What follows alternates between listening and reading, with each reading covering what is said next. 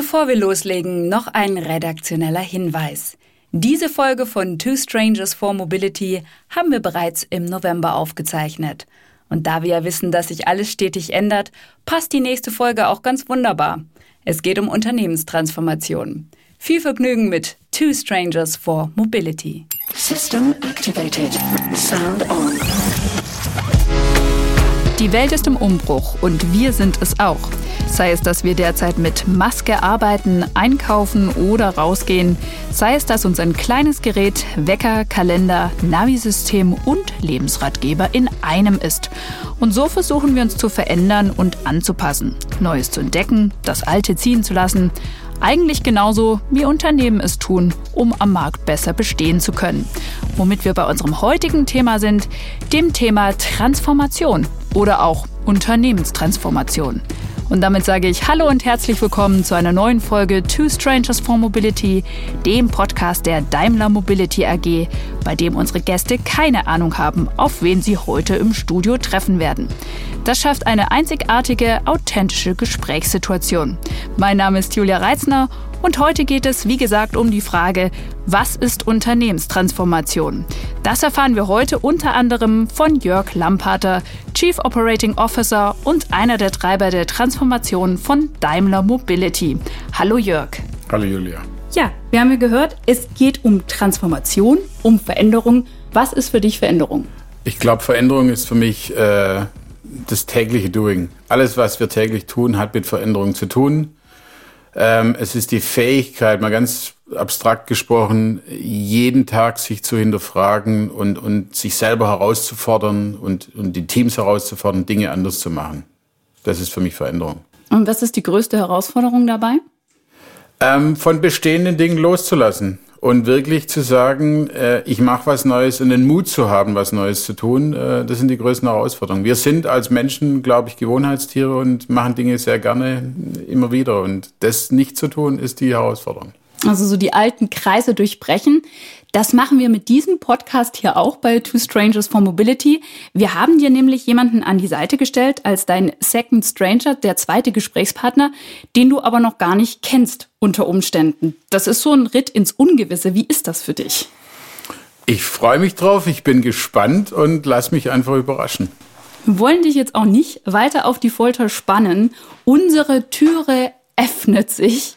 Simsalabim und hereinkommt. Wir sind gespannt. Trommelwirbel. Noch. Ah, da kommt sie. Ich versuche, Jörg Lampaters Reaktion zu deuten. Er zuckt mit den Schultern.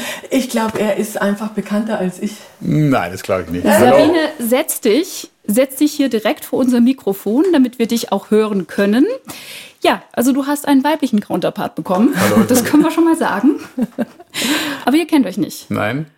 Ja, also den Jörg Lampard, da kennt man natürlich, wenn man sich irgendwann mal für moderne Mobilitätskonzepte interessiert hat. Das haben wir ja alle irgendwann mal auf dem Weg zu neuen Geschäftsmodellen, oder? Das haben wir mit Sicherheit, obwohl wir uns noch nicht kennen. Ich bin gespannt. Also ich halte fest, Sabine, du kennst ihn, mhm. aber er kennt dich nicht. Das ist Sabine Kluge. Sie ist Transformationsexpertin und Buchautorin. Ich stelle dich ganz, ganz kurz vor, liebe Sabine, etwas ausführlicher. Du hast Ökonomie mit dem Schwerpunkt Unternehmensstrategie Führung studiert, also sprich aus dem Hardcore-Business heraus. 25 Jahre im Konzern Siemens, unterbrochen von gelegentlichen Start-up-Gründungen, weil du von dir selber sagst, es ist wichtig, auch mal hands-on und mal raus aus der alten Arbeitswelt in die neue Arbeitswelt. Und du warst Top Executive bei der Deutschen Bahn. Sabine, du sagst, Menschen sagen über dich, wenn sie dich beschreiben sollen, 2.0 will 4.0 erklären. Was ja. heißt denn das? ja, das ist ja immer die große Frage, wer erklärt uns eigentlich die neue Arbeitswelt oder wer versteht eigentlich die neue Arbeitswelt? Da gibt's glaube ich, so einen ganz, ganz uralten Spruch von dem, ich glaube, der Heinz Dürr hat den gesagt, Zukunft braucht Herkunft. Und ich glaube, auch wenn wir über so viel Transformation und über so viel Neues sprechen, ich glaube, dieser Spruch hat immer noch Gültigkeit. Und ich glaube, nur wer die alte Arbeitswelt versteht, kann eigentlich die neue Arbeitswelt erklären, weil eigentlich nur in diesem Übergang, in dieser Abweichung kann ich eigentlich verstehen, was was, müssen wir eigentlich verändern? Was müssen wir eigentlich anpassen, wenn wir anpassen? Deswegen glaube ich, diese Kombination aus äh, Heavy Metal und letzten Endes aber Transformations-Mindset, die passt ganz gut. Also heute unser Thema Transformation und zwei wunderbare Experten, der Chief Operating Officer hier von der DMO und unsere Transformationsexpertin Sabine Kluge. Und ich würde sagen, wir gehen zum Du. Was haltet ihr davon? Ich kann Passt. damit gut umgehen. Absolut. Also ich merke, hier werden schon Sympathien geschaffen. Das ist die beste Grundlage für eine Diskussion. Sabine, du bist den ganzen Weg von Berlin hergekommen in diesen stürmischen Zeiten. War das einfach oder war das schwer? Ich habe eigentlich immer darauf gewartet, so in Last Minute, äh, mhm. dass ihr nochmal anruft und sagt, wir machen das jetzt nicht face to face. Also es ist hier, vielleicht für unsere Zuhörer, es ist ja alles gesichert wie Fort Knox. Also man könnte auch mit dem äh, besten Willen hier kein Aerosol versprühen. Insofern, also alles bombensicher. Aber ich habe immer noch gedacht, die, die, machen das nicht. Und bin jetzt ganz froh, mhm. weil ich glaube, dass so ein Gespräch sich ganz, ganz anders anlässt, wenn man sich Absolut. gegenüber sitzt. Für unsere Zuhörer da draußen, um das mal klarzustellen, wir haben hier wunderbare Plexiglasscheiben und und mindestens zwei Meter Sicherheitsabstand. Also wir halten uns natürlich an die Corona-Vorschriften. Und jetzt kommen wir zu dem Thema, warum wir eigentlich hier sitzen. Das Thema Transformation. Aber was steckt denn eigentlich genau dahinter, wenn es um das Thema Unternehmenstransformation geht? Oder besser, was muss ein Unternehmen können, um vorne mit dabei zu sein? Und ich war auf der Straße unterwegs und habe mal nachgefragt. Transformation bedeutet ja Veränderung, also sprich die Unternehmensstruktur, wie es bisher war, zu ändern, vermutlich Richtung Zukunft und umweltfreundlich. Ja, modern bleiben, also immer danach streben, neue Technologien einzusetzen, und motivierte Mitarbeiter. Für mich sollte es ganz wichtig sein, dass es trotzdem noch ähm, die Werte, die ein Unternehmen darstellt, dass man die beibehält. Ich denke, wenn es sich um Handel handelt, dann äh, vermutlich weniger durch Forschung und Entwicklung, wie zum Beispiel bei der Industrie, dann vermutlich durch zum Beispiel neue Services oder sonst irgendwas.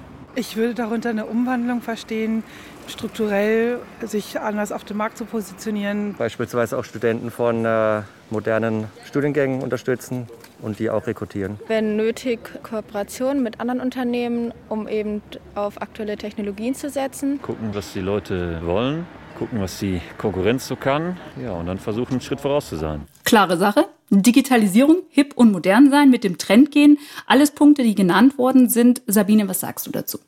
Also erstmal bin ich ganz beeindruckt, dass auf der Stuttgarter Lautenschlägerstraße eigentlich die echten Transformationsexperten unterwegs sind.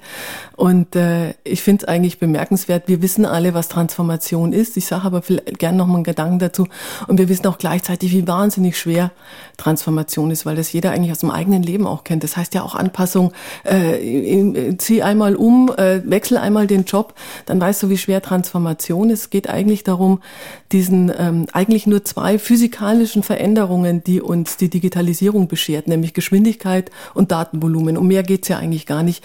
Diese beiden Veränderungen zu adaptieren, einmal ich nenne das immer auf der Vorderbühne, das heißt Richtung Kunden, Richtung Markt. Was, was für Chancen bietet eigentlich Geschwindigkeit und Datenvolumen und sind gigantische Chancen und Technologieunternehmen haben auch vor 10, 15 Jahren, also Mobilitätskonzept, euer Geschäft, haben diese Chancen ganz schnell erkannt und dann geht's aber drum, und das haben Unternehmen erst in den letzten Jahren erkannt, ihr habt ja dann irgendwann mit dem Leadership 2020 sozusagen auch intern nachgezogen, nämlich mit der Frage, Moment mal, wenn wir die Vorderbühne radikal verändern, dann müssen wir eigentlich ganz, ganz massiv auch auf der Prozessseite, auf der Arbeitsorganisationsseite, auf der Hinterbühne ansetzen. Und wenn wir heute Transformation aussprechen, dann denken wir sehr viel mehr eigentlich über diese Aktivitäten backstage nach. Was müssen wir eigentlich tun, damit das, was wir frontstage versprechen dem Kunden, damit das auch wirklich gut funktioniert? Jörg, du hast die Umfrage auch mhm. gehört. Mhm. Sind das Punkte, die du nachvollziehen kannst? Also ich, ich stimme Sabine zu. Ich, ich bin äh, sehr positiv überrascht von der Auswahl deiner Gesprächspartner auf der Straße. Die, da würde ich gerne mal hin auf die Straße. Die ist äh, übrigens in Karlsruhe. In Karlsruhe, äh, am KIT wahrscheinlich. Ähm, nee, aber ähm, ich, ich kann mich mit allen Aussagen extrem gut äh, verbinden und anfreunden. Die, die, ich glaube, es war alles dabei, was, was glaube Transformation ist. Es ist nicht nur ein Thema, es sind ganz viele. Und ich stimme dir, Sabine, zu, dass das eben ich glaube, ich, fasse es immer so zusammen, auch intern bei uns. Wir haben nicht eine technologische Herausforderung vor, vor uns. Also wir haben kein Problem, dass wir den richtigen Softwarecode jetzt bass bauen. Das, das ist überhaupt nicht das Thema. Wir fliegen nicht zum Mond mit den Themen. Es ist die, die Veränderung viel mehr äh, von uns allen, von uns Menschen, unserer Verhaltensweisen, als dass wir jetzt technologisch äh, hier eine Herausforderung haben. Die, wir, wir müssen es nutzen. Und das ist für mich eigentlich die, die, die Summary. Und, aber alles, was gesagt wurde, ähm, kann ich gut hören. Sabine, du hast es ja vorhin schon wirklich erklärt, was es mit Transformation zu tun oder auf sich hat. Was ist jetzt Unternehmenstransformation nochmal in leichten Worten zusammengefasst? Ich würde mal sagen, 99 Prozent aller Unternehmen arbeiten in einem Kommunikationssystem, das kennen wir alle, Hierarchie. Dieses Kommunikationssystem regelt exakt, wer mit wem zu welchem Thema welche Entscheidung treffen darf. Und das ist sehr gut, weil es wahnsinnig effizient ist in einem einfachen Umfeld. Es ist sehr effizient. Ich muss nicht jede Frage immer wieder neu verhandeln, sondern ich weiß also genau, die Sabine spricht mit dem Jörg zu dem Thema XYZ und zu sonst nichts anderem. Und übrigens darf in dem Fall die Julia nicht mitreden, die wird nur informiert. Ne? Das, wird, das ist alles genau geregelt. Und jetzt erleben wir eine Hinwendung zur Komplexität. Das heißt, wir können diese Umfeldrahmenbedingungen überhaupt nicht mehr gut deuten.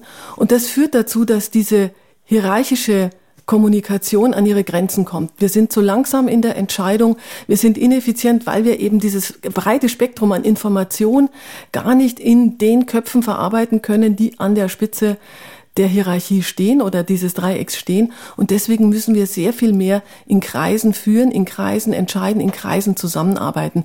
Und das führt zu einer ganz, ganz, also alles, was wir im Unternehmen tun, alles ist Kommunikation. Und es führt eben dazu, dass diese gewohnten, eingefahrenen Kommunikationsspuren und Kommunikationsmuster sich ganz, ganz radikal und ganz, ganz fundamental verändern. Und das macht uns natürlich wahnsinnige Schwierigkeiten. Ich sage nur noch mal ein kurz ein, ein kleines Beispiel, weil das, ähm, glaube ich, so, so gut zeigt, ähm, was das eigentlich bedeutet. Ich äh, bin ja schon länger raus bei Siemens und habe aber einen heiden Respekt vor, ich sage jetzt mal Sie Leuten. Das gebe ich ganz offen zu. Und ich habe einen Auftrag gemacht bei einem Zulieferer von euch bei Bosch und habe da irgendwie äh, so eine Führungs Führungsgruppe, einen Workshop geleitet. Und die Tür geht auf und es kommt eine sehr, sehr hochrangige HR-Verantwortliche äh, rein. Und mein Herz beginnt zu schlagen. Und ich denke, oh, sag jetzt bloß nichts Falsches. Ja, ich habe also innerlich ein bisschen die Hacken zusammengeschlagen und habe dann erstmal denken müssen, Moment, das ist überhaupt nicht dein Unternehmen, ist auch nicht deine Chefin und kannst ja gar nichts falsch machen. Die haben dich ja mit Absicht eingeladen. Will damit nur sagen, das ist das, was uns an der Transformation so Schwierigkeiten macht, nämlich eigentlich diese, diese innere Reaktion. Darf ich, darf ich eigentlich mit dem reden? Darf ich eigentlich mit dem Jörg reden? Wir haben eine spannende Frage, ob die Leute vielleicht bei dir innerlich auch die Hacken zusammenschlagen und sagen, hu, kann ich dem vielleicht die Ideen überhaupt sagen, die ich, die ich habe? Also Top Executives sagen ja immer gerne, meine Tür ist immer offen, ne? aber eigentlich wissen wir das gar nicht so richtig. Ob alles an dich rankommt, was eigentlich wichtig wäre. Ich beantworte es nicht direkt. Also ich wäre naiv zu denken, dass alles an mich rankommt, äh, was da so passiert. Ähm, ich glaube, das ist ein das ist ein Problem, äh, wie du es beschreibst, auch von Hierarchien und, und speziell großen Unternehmen, ähm, dass es gar nicht geht wahrscheinlich auch, dass alles, dass alles herangetragen wird. Ähm, die Situation mit Corona hat es alles, und weil ich noch in der, in der aktuellen Rolle noch relativ frisch drin bin, hat es verdammt schwierig gemacht, äh, dass, dass dieser Informationsfluss in beide Richtungen wirklich gut funktioniert. Der findet nur noch virtuell statt, nur noch digital statt und es fehlt ein ganz wesentliches Element, bin ich ganz ehrlich. Äh, ja, man kann vieles aus dem Homeoffice sonst woher machen, aber die persönliche Interaktion, mal in einem Raum zu sein, sich anzugucken, keiner kann sich ausschalten und sonst was machen, die fehlt. Ähm, da fehlt ein Element, das wir jetzt überbrücken müssen irgendwie.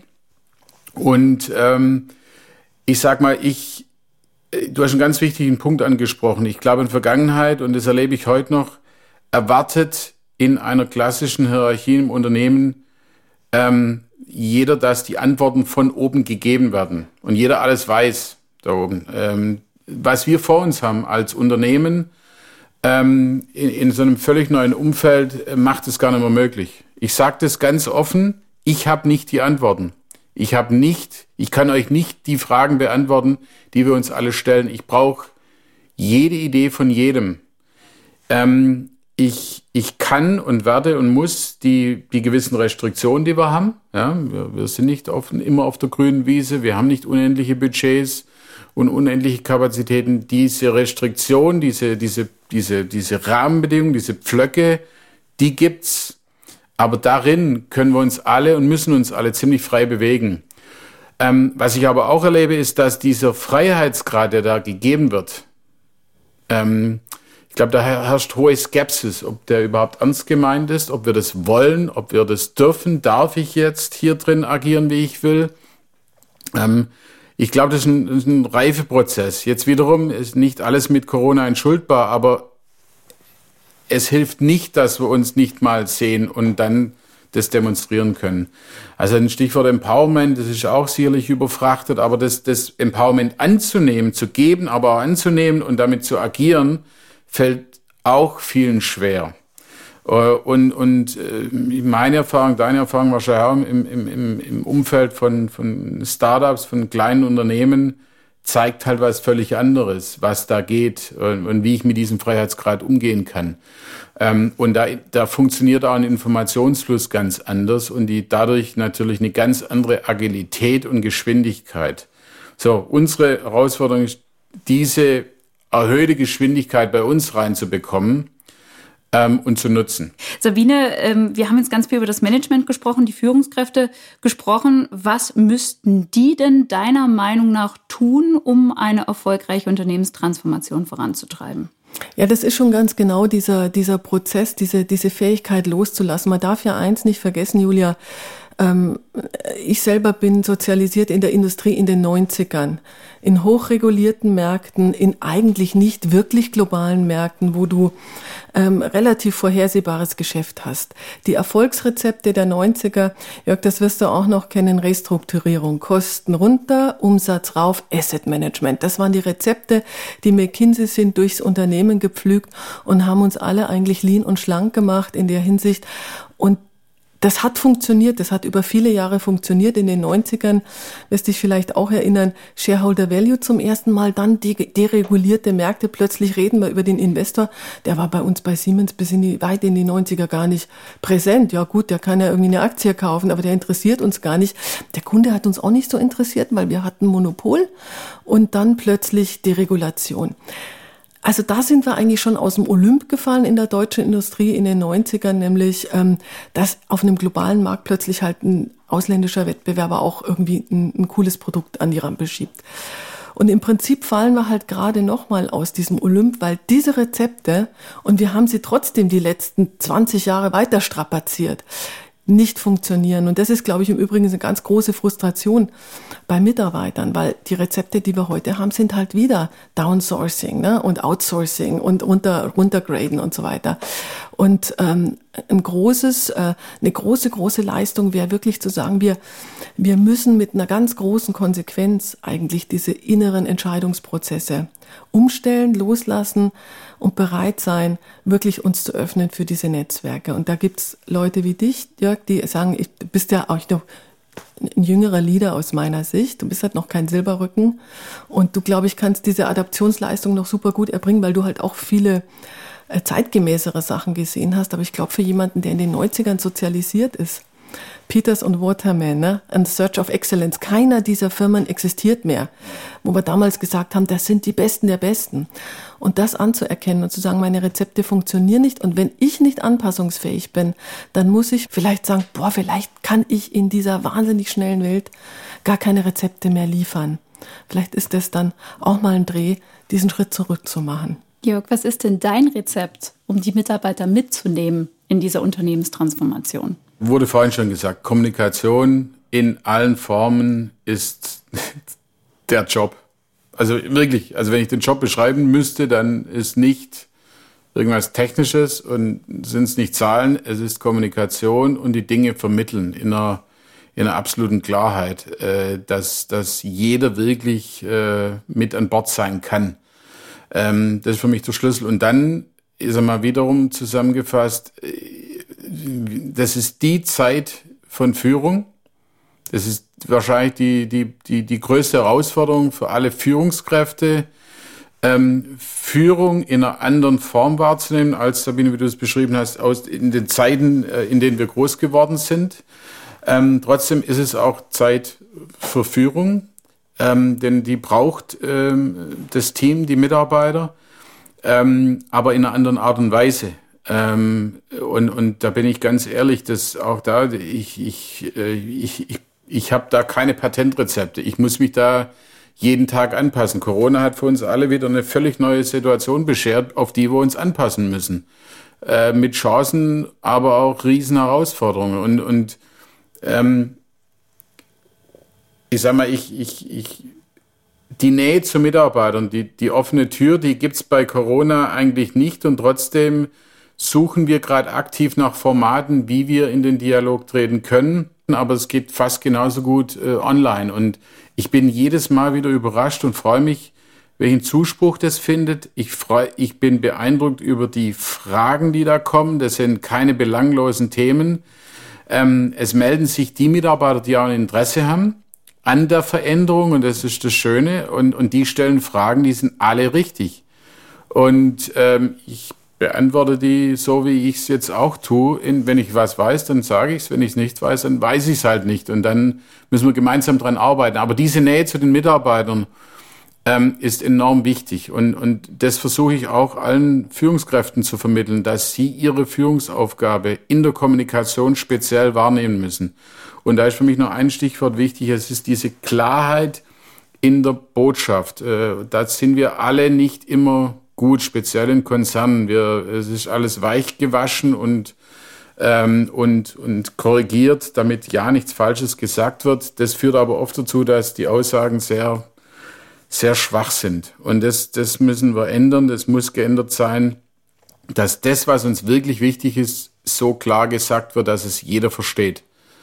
Äh, und damit auch umgehen kann dann. Und es sind auch unangenehme Botschaften, ähm, aber die müssen gesagt werden. Sonst ähm, verliere ich äh, das Team, weil am Ende versteht doch jeder das, was wirklich dahinter steckt. Und wenn das von uns als Führungskräfte nicht kommt, dann, ähm, dann bekomme ich die Mitarbeiterschaft, das Team nicht an Bord. Dann, dann verliere ich die.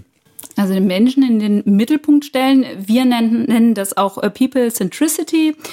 Jetzt, liebe Sabine, du bist ja auch ein Mensch, der immer sagt, es ist auch ganz wichtig, diese Hierarchien abzubauen, Silos aufzulösen. Es gab sogar einen Song, du hast einen Song gedichtet dazu. Imagine There's No Silos. Hat das was mit dem Imagine äh, hier von John Lennon zu tun? Der Song ist nicht von mir. Ich muss mal ganz kurz Kudos an den Rainer Gimbel äh, schicken. Der hat mir den mal zugeschickt und das ist tatsächlich die Melodie von Imagine. Ich werde ihn jetzt nicht singen. Schade, ich wollte gerade sagen. das hätte euch gefreut. Gell? Ja, das hat wenn uns sehr gefallen. Wenn ich gesungen hätte. Ähm, es gibt aber ein Video, wo ich singe auf der Bühne. Insofern, äh, das kann man sich dann gerne mal auf YouTube anschauen. Das können wir ja verlinken.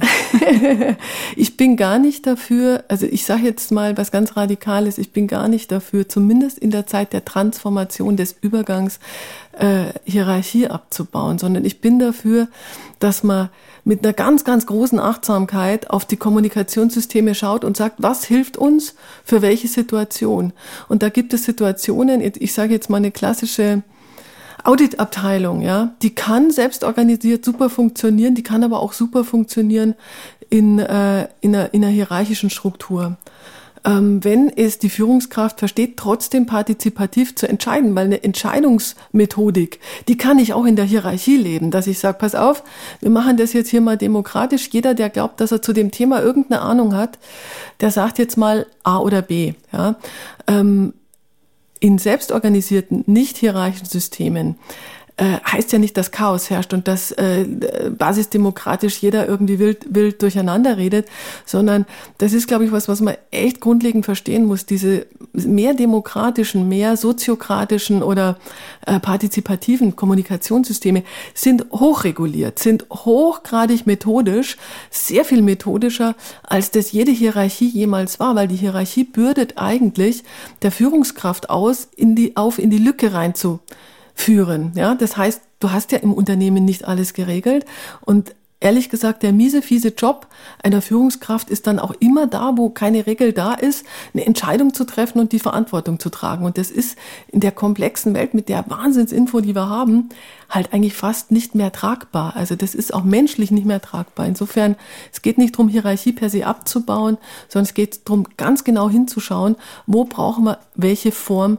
von Kommunikation. Und da gerne nochmal ein Gedanke, Jörg, weil ich das wirklich auch gerade nochmal ganz wichtig fand. Ähm, traditionelle Führungskräfte machen sich einen irrsinnigen Kopf zur Frage, was darf ich eigentlich den Leuten erzählen und was darf ich denen nicht erzählen und wie offen kann ich eigentlich mit Informationen umgehen. Und ich finde da immer so einen Daumenwert, hatte das Thema gerade vorgestern bei mittelständischen Unternehmen die gleiche Frage, wir können doch nicht den Leuten alles erzählen. Und da habe ich gesagt, entscheidet immer nach der Frage, warum kann ich das nicht erzählen? Und nur wenn ihr einen guten Grund habt, ja, nur wenn ihr einen guten Grund habt, natürlich brauchen Leute gerade in einer Krisenphase wie jetzt, die brauchen eine hohe Orientierung, die brauchen eine hohe Klarheit. Also der Leuchtturm, der wirklich da steht und sagt, ähm, ich bin auf der Brücke, ich bin für euch da, wir machen so ein Frühstück, ihr könnt alle Fragen, alle Sorgen an mich richten und ich kann aber auch mal sagen, ich habe darauf keine Antwort. Wird es uns nächstes Jahr noch geben? Ich habe darauf keine Antwort. Uns geht gerade der Arsch auf Grundeis. Ich kann es euch nicht sagen. Also auch mit der Mündigkeit, der Leute, die da vor einem sitzt, auch ein Stück weit äh, rechnen zu dürfen. Also Ehrlichkeit und Transparenz. Genau. Hm. Jörg, die Frage ist ja, wir sprechen immer über den Mitarbeiter, der mitgezogen werden muss in so einem Unternehmenstransformationsprozess.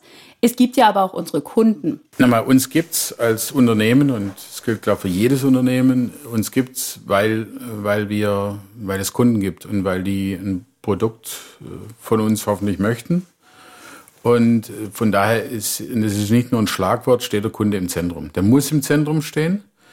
Ähm, und äh, die Transformation, die wir jetzt erleben, die, die, die kommt, die ist sehr stark auch von den Kunden getrieben. Die sagen es uns nicht direkt, die verhalten sich anders. Ähm, es gibt andere Kunden, die sich über die diversen Generationenwechsel gerade entwickeln. Äh, und, und, und wir müssen hier sehr, sehr genau zuhören, was die wollen. Ähm, auch Dinge, die sie uns nicht explizit ausdrücken, ja, die sie nicht so sagen, sondern vielleicht durch Verhaltensveränderungen machen. Auf diese Anforderungen der Kunden müssen wir uns einstellen. Und ähm, die Kunden, und das erlebe ich halt auch, die, die verändern sich ziemlich schnell. Also auch da kommt der Faktor Geschwindigkeit wieder rein, auf den wir reagieren müssen. Ich, deshalb für mich ist das, das, das Mehrgestirn aus Kunde, Mitarbeiter, ähm, die Organisation, das ist nicht hart trennbar. Also wir, den Mitarbeitern muss, kann ich genauso betrachten und behandeln wie den Kunden. Da ist für mich gar kein großer Unterschied. Ähm, und die, die Kunden zu verstehen und für uns als globales Unternehmen ist es natürlich auch nochmal eine, eine, eine spezielle Herausforderung, ähm, die den globalen Kunden, ich sage es bewusst so, ja, es gibt nicht den einen Kunden, es gibt ähm, also es gibt weltweit, äh, ja, wir haben weltweit Kunden, die wir, die wir bedienen wollen und die, die wir, ich glaube, auch sehr gut bedienen, aber die sich auch die letzten Jahre massiv verändert haben in ihren Erwartungshaltungen. Auf der anderen Seite, manche Dinge sind auch gleich geblieben. Also Ambidextrie ist für mich ein, ein, schönes Schlagwort. Ich will da gar nicht groß drauf eingehen, aber diese Fähigkeit wirklich, das Bestehende besser zu machen, aber auch gleichzeitig fähig zu sein, auf was Neues einzugehen, zu entwickeln, ist für uns die größte Herausforderung, die wir können. Wir sind nicht ein Tech-Startup, das völlig ohne äh, Legacy, ohne Historie agieren kann. Das ist nahezu kein bestehendes Unternehmen. Wir haben immer ein ganz wichtiges Fundament unseres Geschäftsmodells, auf das wir aufsetzen, unsere Kunden, unsere Produkte, unsere Dienstleistungen.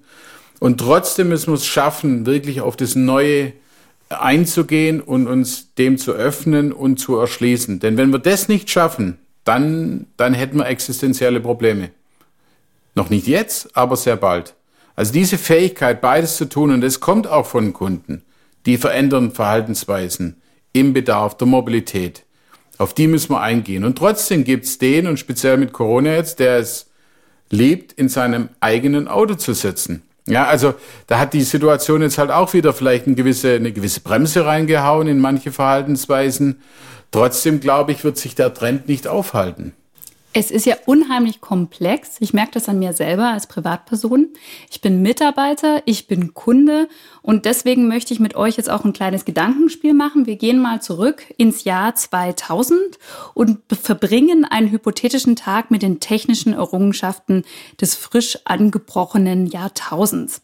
Handy und Internet gab es natürlich aber in einer ganz anderen Form. Es gab kein Smartphone, kein Tablet, kaum mobiles Web, Twitter, Facebook, Google Maps, WhatsApp, Netflix, alles nicht da. Also keine Ahnung, was wir den ganzen lieben langen Tag gemacht haben. Und jetzt kommt mir das Ganze fast schon mittelalterlich vor. 20 Jahre später. Und ich persönlich muss sagen, ich fühle mich als Privatperson unglaublich unter Druck. Ich weiß überhaupt nicht, wo die richtigen Neuerungen sind, wie ich mit dieser Digitalisierung auch Schritt halten kann.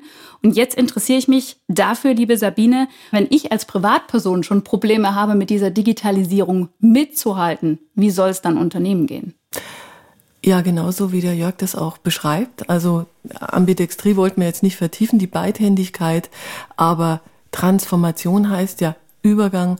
Das heißt im Prinzip beides zu beherrschen, nämlich das laufende Geschäft irgendwie auch profitabel zu halten, weil das äh, letzten Endes auch zukünftige Geschäfte ernährt und trotzdem aber ähm, den Kopf halt ganz, ganz dicht am Kunden haben, wobei ich da auch, und das macht es dann noch komplexer, wieder ein bisschen Bauchweh habe, weil wir erinnern uns an, an, an Henry Ford, ne? hätte ich die Kunden gefragt, dann hätten sie gesagt, schnellere Pferde und das gilt im Prinzip nach wie vor, das gilt, wir haben alle niemals geglaubt, dass wir ein, äh, ein Smartphone brauchen. Damals war ich schon am Ziel meiner Träume, also ich habe schon Homeoffice und so weiter gehabt und es ist, glaube ich, für ein Unternehmen extrem schwer, diesen Kundenwillen zu deuten, weil wir auch in Deutschland, aber vielleicht auch zunehmend weltweit, wir haben ja keine Tradition im strategischen Denken. Wir brauchten eigentlich kein strategisches Denken. Das muss man ja auch lernen. Das muss man ja auch äh, überhaupt erstmal Märkte verstehen, internationale Märkte verstehen. Dahinter steht ja ein, ein gigantisches Kulturverständnis. Ja, warum, warum kaufen die Amis unsere Autos nicht? Ach Mensch, da fehlt der Getränkehalter gut zu wissen, ja. Also ohne das funktioniert's nicht. Das ist, äh, glaube ich, für uns immer noch eine riesengroße Aufgabe. Und ähm, ohne jetzt die Anwesenden oder die anwesenden Hörer in eine Massendepression zu führen, das kann halt schon auch sein, dass wir manche Unternehmen in fünf Jahren, in zehn Jahren nicht mehr sehen. Also ich habe ja eine ganze Reihe von äh, Transformationsprojekten in Unternehmen, wo ich merke, Mensch, ich weiß nicht, ob die das schaffen. Ich weiß nicht, ob die das schaffen mit der Geschwindigkeit, die die heute haben. Doch noch mal einmal den, den äh, Neutron-Check zitiert. Wenn die Geschwindigkeit draußen schneller wird als die im Unternehmen, ist das Ende nah. Und es fällt eben unheimlich schwer, auch nur im Ansatz, diese Geschwindigkeit anzunehmen, denn den Menschen mitnehmen. Ich sage immer, man kann nicht alle mitnehmen. Das ist die ganze Wahrheit. Wir werden nicht alle mitnehmen. Wir werden nicht alle erreichen. Die Schere wird immer größer und die Schere wird gesellschaftlich immer größer zwischen denen, die gesellschaftlich, die digital informiert sind und ein Urteil sich bilden können über das, was da passiert und denen, die nicht informiert sind, die einfach ausgestiegen sind aus diesem immer sich schneller drehenden Karussell. Also ich habe keine Antwort darauf. Ich habe äh, der ein oder andere Sorge und betrachte das ein oder andere mit einer großen Sorge, mit großen Bedenken, was da auf uns zukommt. Und da bin ich bei dir, Sabine. Dass äh, wir, wir erleben sicherlich Situationen, wo nicht jeder dieser Veränderung äh, sagen wir mal, standhalten kann, mitmachen kann, sie auch mitmachen möchte. Das ist absolut fair, weil das sind, das sind schwierige Situationen, die da jeder persönlich auch durchläuft, aber die sind notwendig gerade, damit wir wirklich an den richtigen Themen arbeiten. Da hat ein, ein Startup, das begrenzte Budgets hat, hat diese Themen nicht, weil die sagen, das Geld ist bald aus, was machen wir? Genau. Und dann machen wir nur das, was uns wirklich vielleicht die Chance gibt, äh, erfolgreich zu sein. Mhm. Und ihr macht es ja nicht nur in Deutschland, ihr müsst das auch global machen. Ihr seid ja in vielen Märkten vertreten. Wie ähm, schafft man so eine Herausforderung? Ähm, also die, die, wir sind in über 40 Märkten mit unseren äh, Dienstleistungen, Finanzierung, Leasing, Versicherung vertreten. Und ähm, ähm, dieser, dieser globale Footprint, der hat natürlich zuerst mal führt zu einer gewissen Komplexität. Ja, das macht es nicht einfacher, wenn nicht jeder vor der Tür sitzt und im gleichen Gebäude. Auf der anderen Seite ähm, ist es eine Riesenchance, eigentlich aus diesen 40 Märkten, Kulturen, Wirtschaftssystemen, Kundensystemen Dinge rauszuziehen, die wir an anderen Stellen einsetzen können. Ähm, und und äh, dieser Transfer an Wissen und dieser Transfer an, an Veränderung aus Märkten nach Europa zu bringen, das ist ein Rieseneffekt, den wir, ich glaube, über die Jahrzehnte jetzt äh, sehr gut nutzen, aber immer noch besser nutzen können. Und speziell jetzt in, in meinem Bereich äh, haben wir uns sehr global aufgestellt. Wir sind ein Team, ich sitze zwar hier in Stuttgart und werde auch wahrgenommen als Headquarter. Ähm, wir sind aber eine, eine, äh, eine, eine, ein Team, das sich global aufgestellt hat. Wir sitzen in USA, in China, in Deutschland, ähm, dort, wo, wo die richtigen Leute sind. Und dann nutzen wir auch diesen, dieses Wissen, das jeder mitbringt, ähm, um, um uns gegenseitig dann, sag mal, wir nennen es oft Pick and Steal. Also es, es gibt überhaupt keinen Grund, was neu zu erfinden, wenn es der Kollege bereits macht. Dann sind wir ein Stück weit bei den Silos wieder, dann sind wir wieder bei, äh, ich, ich, ich will doch mein eigenes machen, aber wir müssen es einfach nochmal viel stärker verdeutlichen, dass es absolut okay ist, dass es gewollt ist, dass ich das, was es bereits gibt, schnellstmöglich bei mir einsetze, bei mir mache, versuche anzuwenden, äh, da, da, da fällt es uns schwer und wir finden oft viele gute Gründe, warum es bei mir in meinem Markt ähm, doch anders sein muss. Und, und auch bei den Kunden. Wir haben, wir haben, wir machen sehr intensive Kundenanalysen und Studien natürlich auch. Die Kunden erwarten gar nicht so viel Unterschiedliches. Ja, die sind oft viel ähnlicher, als wir denken die sprechen eine andere Sprache, die, die, die agieren vielleicht ein bisschen anders, aber wenn ich gerade in die Digitalisierung schaue, äh, das ähnelt sich ziemlich stark. Mhm. Ja? Also das, das mal, da, da gibt es natürlich auch die Vorreiter, die das aus der technologischen Sicht vormachen. Ein iPhone ist ein iPhone. Da ist nichts anderes. Auf der ganzen Welt. Auf der ganzen Welt. Und, und da gibt es genügend Beispiele. Die Uber-App ist die Uber-App. Punkt. Mhm. Und, und da, da haben die Kollegen und diese Firmen, glaube ich, uns äh, durchaus geholfen. Und das sollte man als, als, als Chance wahrnehmen. Ähm, diese, dieses äh, global nicht so unterschiedliche Sehen einfach zu nutzen und zu sagen, ja, okay, ich kann es auch äh, einmal machen und es 40 Mal nutzen. Und ich muss nicht 40 Mal machen. Das war eine Stärke der Vergangenheit. Also auch das ist ein Teil der Transformation. Das ist ein Teil unseres Erfolgs, dass wir sehr spezifisch in den Märkten tätig sind. Ähm, aber jetzt müssen wir eben genau das auch schaffen, dass wir sagen, ja, es gibt Dinge, die können wir einfach einmal machen und dann so einsetzen. Da kann man ja zum Beispiel auch sagen, habe ich vorhin mehrfach rausgehört, Corona auch so ein bisschen der Booster für Digitalisierung. Täuscht der Eindruck, Sabine, oder ist das vielleicht auch so? Ja, das ist sicher so, dass, äh, wie du gerade sagst, manchmal braucht man die Krise, also nicht manchmal, eigentlich immer. Also der Kotter sagt eigentlich, du brauchst irgendwie eine gemeinsame Herausforderung, der Feind muss draußen sitzen und dann können wir plötzlich alle in die gleiche Richtung loslaufen und gegen diesen Feind kämpfen. Und äh, das ist eigentlich schade, das ist traurig, weil es uns äh, ansonsten in unserer Routine leider nicht ausreichend achtsam macht für diesen immer wieder vielleicht reinigenden, notwendigen Prozess. Der Corona ist mit ganz großer Sicherheit ein Teilchenbeschleuniger, ist aber auch äh, ein, ein Ereignis, was tatsächlich gerade sehr, sehr stark auch die Schere öffnet, eben wieder in vorbereitete und nicht vorbereitete Unternehmen. Deutsche Bahn war ich ja gerade noch mal äh, ein kurzes Weilchen. Ähm, Corona war da eine Woche später, also eigentlich einen Tag später, war die komplette Belegschaft arbeitsfähig. Die haben also sofort XY Lizenzen gekauft, die, jeder hat einen Laptop, es war, ging sofort los. Ähm, nach 14 Tagen waren wir standfähig, Interviews, äh, also Bewerberinterviews, äh, alles nur noch virtuell zu machen. Ähm, ich kenne andere Unternehmen, eine Freundin von mir ist Geschäftsführerin vom Studentenwerk. Die hat gesagt, ich muss meine Leute heimschicken, weil wir haben pro 35 Mitarbeiter ein Laptop. Das heißt, die waren monatelang zur absoluten Produktivität auf Null verurteilt. Und es ist völlig klar, dass drei Monate Produktivität Null eigentlich schon der Tod ist für jedes normale Unternehmen. Die haben normalerweise eine wirtschaftliche Reichweite von, ich sag mal, fünf, sechs, sieben Monaten, je nachdem, welche Branche du halt bist. Und, ähm, und insofern, äh, natürlich war das auch ein riesen, ein, ein Riesenanschub für das Thema Transformation. Hm? Also was schafft eigentlich Digitalisierung? Wie schafft das eigentlich äh, zeit- und ortsunabhängiges Arbeit? Was Corona nicht verändert hat, ist das Mindset. Das heißt, Tools können wir ganz schnell nachrüsten, aber wir haben immer noch, äh, jetzt bin ich mal ein bisschen pauschal, ich hoffe, ihr seht mir das nach, aber wir haben immer noch die mit schlotternden Knien auf der Brücke stehenden äh, Captains, die halt Angst haben, dass ihre Leute zu Hause nichts arbeiten, obwohl wir nachweisen können, dass die Produktivität in den Homeoffice unendlich viel schneller ist, aber ich muss halt die Kontrolle aufgeben zwischen Raum und Ressource und die Kontrolle zwischen Zeit und Leistung. Der arbeitet halt nicht zwischen 8 und 16 Uhr, sondern vielleicht nachts, wenn er sich nämlich nicht mit Homeschooling um seine Kinder kümmern muss.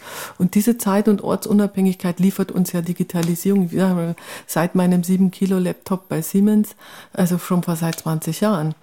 Ähm, aber jetzt, jetzt müssen sie halt alle über ihren Schatten springen. Und es gab ganz viele, die ganz schon ganz, also mit den Hufen gescharrt haben, wann kann ich denn meine Schäflein wieder hier um mich horten, ja. Und das, äh, diese Kultur, die müssen wir wirklich aufgeben. Also diese, diese Idee, dass wir über Zeitkontrolle irgendwie Leistung steuern können, das hat sich in der Wissensarbeit eigentlich schon längst voneinander verselbstständigt. Das gibt schon lange nicht mehr. Wir tun nur so. Wir tun nur so, als ob ein Job 40 Stunden wäre. Ja, also insofern ähm, da vielleicht auch nochmal ein ganz, ganz starker Kick Richtung kulturelle Veränderungen in den Organisationen. Ich da ergänzen darf, ich, ich, ich nehme das genauso wahr, wie du es beschreibst. Und ich, und auch das, wir machen uns da ein Stück weit was vor. Denn wenn ich die jungen Mitarbeiter, die jüngeren Mitarbeiter angucke, die, die kommen mit einer ganz anderen Erwartung hier rein. Und, und unsere Arbeitsmodelle passen gar nicht zu den Erwartungen, die die nächste Generation eigentlich hat. Und die, wenn wir nicht aufpassen, dann werden die entscheiden, ob sie, ob wir überhaupt für, für sie ein interessanter Arbeitgeber sind. Ähm, und äh, das wird negativ als die, da wird zu sehr auf Work-Life-Balance geachtet. Ich sehe es anders. Ich sage, die, die, die werden, die sind bereit, sehr viel, vielleicht mehr zu geben aber in einer anderen Form, die wir gar nicht so im Moment in unseren Systemen abgebildet haben. Und deshalb müssen wir fähig sein, das abzubilden, ziemlich schnell abzubilden, ähm, dass, dass, diese, dass diese Regeln, die wir heute haben, gar nicht mehr zeitlich oder zeitgemäß sind und passen. Das, das ist für mich ein, fast ein Risiko als Arbeitgeber, als Firma hier für die nächste Generation attraktiv zu sein es geht jetzt, ich glaube, es braucht gar keine Generation mehr, dass diese Veränderung jetzt kommt und wir äh, im Arbeitsumfeld agieren so, als ob das jetzt noch 50 Jahre weitergeht.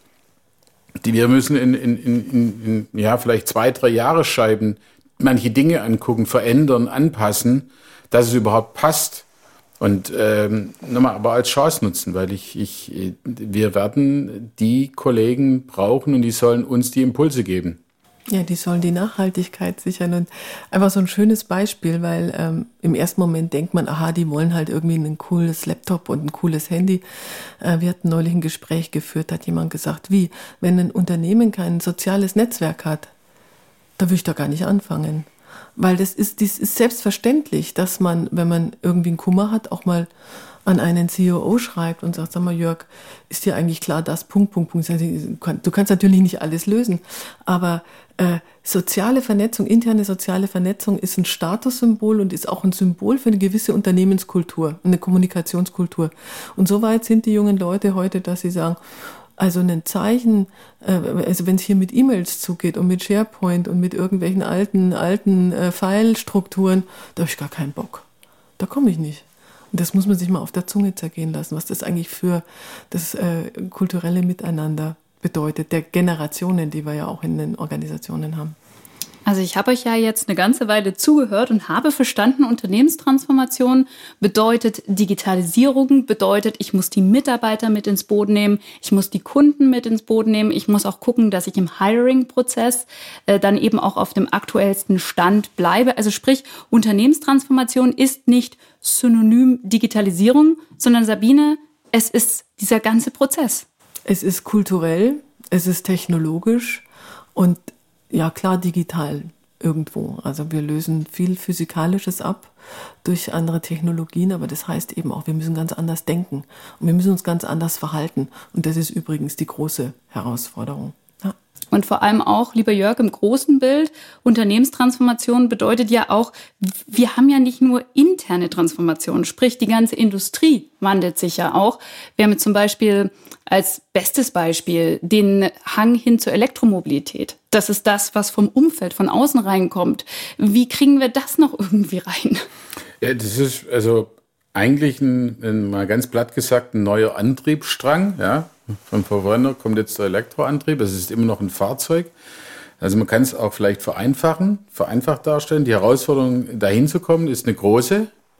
Äh, auch da wieder, wir als Unternehmen, Daimler, Mercedes, Benz, müssen uns und nehmen uns beide, beide Themen an. Ja, das ist eine Herausforderung, aber wir sind da jetzt sehr klar aufgestellt und unter, unterwegs, um diese, sagen wir, diese, diese Zeit der Transformation auch hier, dass, dass die Antriebe parallel existieren, Verbrennungsmotoren und Elektroantriebe, dass das parallel passiert, äh, im Markt auch so, so, so kommt. Ähm, aber das, das, wir, wir beschäftigen uns da sehr intensiv damit, was es auch für uns als Daimler Mobility AG bedeutet. Ähm, welchen Einfluss hat denn Elektromobilität jetzt auf, auf das, das Nutzen, das Besitzen, das Finanzieren, Leasen und Versichern von Fahrzeugen. Also das, das wird mehr haben, als wir heute uns vorstellen können. Ähm, aber, aber es hat auch was ganz Normales wie heute. Also heute wird es genutzt, okay, ich entscheide mich zwischen zwei verschiedenen Antriebsformen und nutze die eine neu. Und, und wir lernen ja auch täglich, was bei Elektromobilität jetzt die, die, die ursprünglichen Sorgen ähm, der Reichweite, hält die Batterie und so weiter ein Smartphone hat uns automatisch erzogen. Jedes Mal, wenn ich eine Steckdose sehe und ein Ladekabel habe, stecke ich das Gerät an, weil ich muss es laden. Ja? Mit dem Verbrennungsmotor, äh, da, da tanke ich einmal in der Woche. Ähm, da habe ich mich daran gewöhnt. So, wenn ich ein Elektrofahrzeug habe, werde ich laden, wenn ich eine Ladesäule sehe und werde dahin gehen, wo ich laden kann. Also es wird uns unser Verhalten verändern und auch das ist überhaupt nichts Schlimmes. Also das, das wird kommen und ich, das wird auch kein Problem sein. Also das zeigen auch alle Studien. Die, die, die Mehrheit meiner Kilometer kann ich in der Regel mit einem voll elektrischen Fahr Fahr äh, Fahrzeug äh, vollbringen und muss nicht äh, jedes Mal 1000 Kilometer Reichweite im Hinterkopf haben. Also die, die Elektromobilität, die, die, die wird uns die wird die normale Realität werden. Wir bereiten uns sehr intensiv darauf vor ähm, und, und auch da gehe ich optimistisch rein. Und Sabine, Elektromobilität ist bestimmt auch ein gutes Beispiel, um zu sagen, Mitarbeiter in den Prozess mitnehmen. Weil wenn ich jetzt als Mitarbeiter die Elektromobilität für mich nicht akzeptiere, dann ist es auch relativ schwierig für mich, sie zu verkaufen, oder? Also ich glaube, dass äh, in der traditionellen deutschen Automobilindustrie die Leute wahnsinnig stolz sind auf den Benzinmotor, auf die, auf die Motorkompetenz, die wir haben. Und äh, das verstehe ich auch. Das ist äh, hunderte äh, von Jahren gewachsen, hätte ich beinahe gesagt. Äh, und ähm, also das ist auch Legacy. Und das ist ein riesiger Kulturhack in den Köpfen der Leute. Und äh, ich möchte gerne eine kleine Geschichte erzählen. Wir haben ein Buch geschrieben über Graswurzelinitiativen in Organisationen. Also wie Leute sich sozusagen auf eigene Faust, ohne Auftrag, ohne Budget, äh, in der Mission des Unternehmens mit irgendwelchen Themen beschäftigen. Und da gibt es zwei Jungs, die sitzen in einem Automobilhersteller. Und die beiden Jungs haben gesagt, wir, äh, wir sind Bandarbeiter, Schichtarbeiter und wir nehmen wahr, dass meine, unsere Kollegen im Jahre 2019 überhaupt keine, kein Gefühl für dieses Thema Elektromotoren haben. Also, und, äh, und die beiden Jungs haben gesagt, wir leihen uns jetzt mal so ein Auto und da drehen wir mal eine Runde und dann sagen wir mal, wie sich das so anfühlt mit einem Elektromotor. Ähm, die durften das Video dann nicht veröffentlichen, weil irgendwie Communication und bla bla bla. Aber die Idee war mega, mega genial.